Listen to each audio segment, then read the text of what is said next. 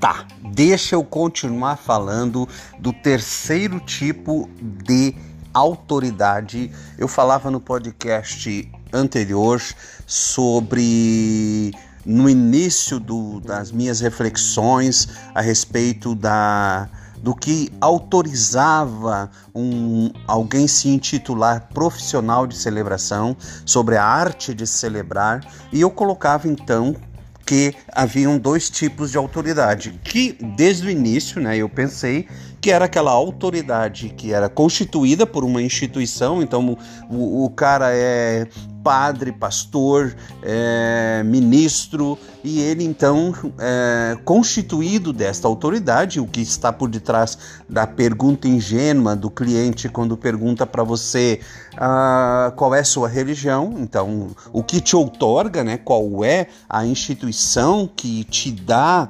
a, a permissão para que você conduza casamentos, para que você case pessoas, e aquela que eu defendia desde o princípio e defendo até agora, que é a autoridade que advém dos próprios autores, que são os contratantes, no caso do casamento o casal, no caso de uma cerimônia de boas-vindas que eu vou fazer agora bem em breve é, os pais da criança e, e assim por diante.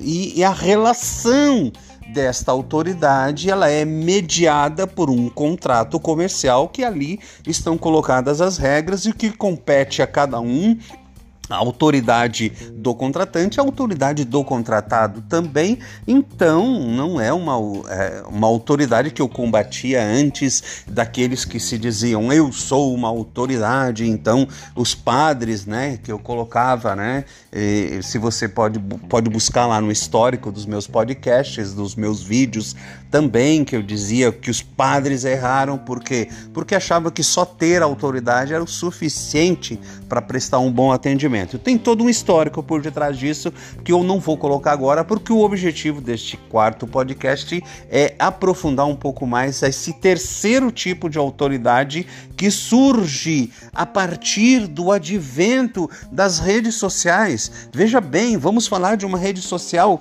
que está bombando chamada TikTok, da qual eu faço parte, faço lives e eu encontro lá fedelhos, crianças de 4, 5, 6, 7, 8 anos de idade fazendo lives com milhares de seguidores e não só essas crianças, mas muito mais Pessoas pipocam todos os dias nas redes sociais e se auto-intitulam influencers, né? Influenciadores digitais. E a minha pergunta é: é a autoridade está em você se auto-intitular a uma autoridade ou autor, esta autoridade ela deve ter um fundamento? Então, é, agora sim vou citar Érico Rocha, que coloca que hoje em dia, dentro do, do, do, do mercado digital, para quem não conhece Érico Rocha, é o famoso né, 6 em 7, então o cara que tem a fórmula de lançamento e através desta fórmula ele é, comprova, comprovadamente, ele tem. Ele não. Érico Rocha não fala de seguidores, ele fala de, de comprovação social, né?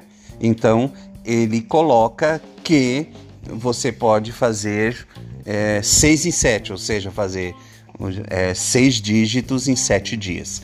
100 mil reais, no caso, vendendo né, produtos digitais. É a fórmula de lançamento. O cara vamos então dizer, ele é uma autoridade e o que o Érico Rocha prega como então fundamento da autoridade é a comprovação social principalmente. Então, ele tem um método lá que leva a pessoa a, a oferecer conteúdo de qualidade gratuitamente, com isto conquistar um público fiel, né? E, com, e a partir deste público, com comprovações sociais, tornar-se uma autoridade. E Érico Rocha, eu gosto muito quando ele diz assim: ninguém compra do, do número 2, todo mundo quer comprar do número 1. Um. Então, torne-se uma autoridade dentro do seu da, do seu nicho, né? Ele chama de nicho, né? Dentro da sua área de conhecimento. Pois bem, Vamos transportar isto para a autoridade dos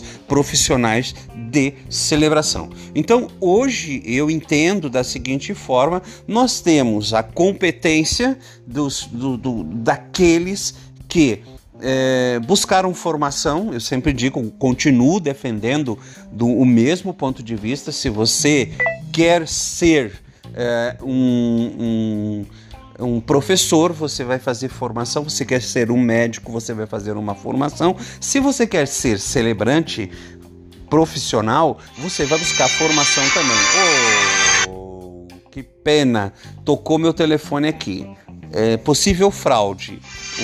de novo, o Android está me denunciando aqui. Eu vou continuar gravando, tá, gente? Eu não vou parar a gravação do podcast agora, tá?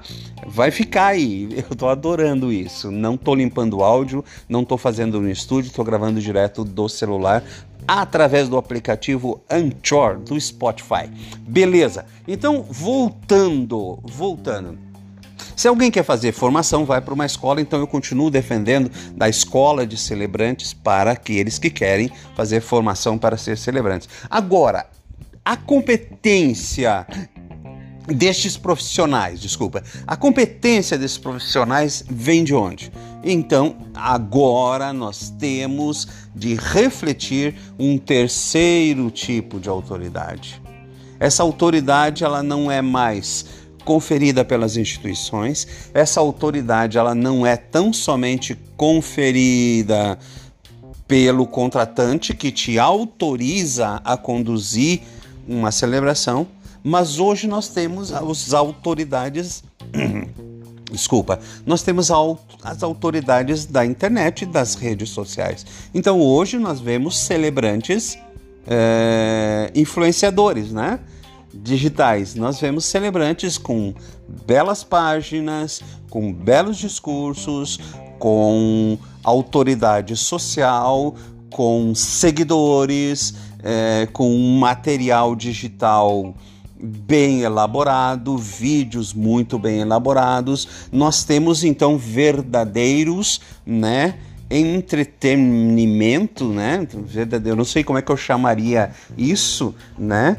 É, verdadeiras autoridades do entretenimento, vamos dizer assim, nas redes sociais. E aí vem então um grande questionamento que eu coloco agora: onde está a competência, como medir a competência da, da a autoridade daqueles que se apresentam como autoridade nas redes sociais? Será que eu confundi tudo ou eu estou fazendo realmente uma reflexão aprofundada? Sobre um terceiro tipo de autoridade. Então eu gostaria de aprofundar isso. É, eu acho que é uma discussão bem interessante em tempos de pandemia, né? Voltei a falar da pandemia, que droga, mas em tempos de pandemia, onde eu falava anteriormente no, no, no podcast que as pessoas estão aproveitando-se do momento de pandemia e fazendo um, um sorteio né, de preço né, em relação aos serviços, quem quem é, é, a verdadeira autoridade, onde está a verdadeira autoridade relacionada à competência, vamos dizer assim, né?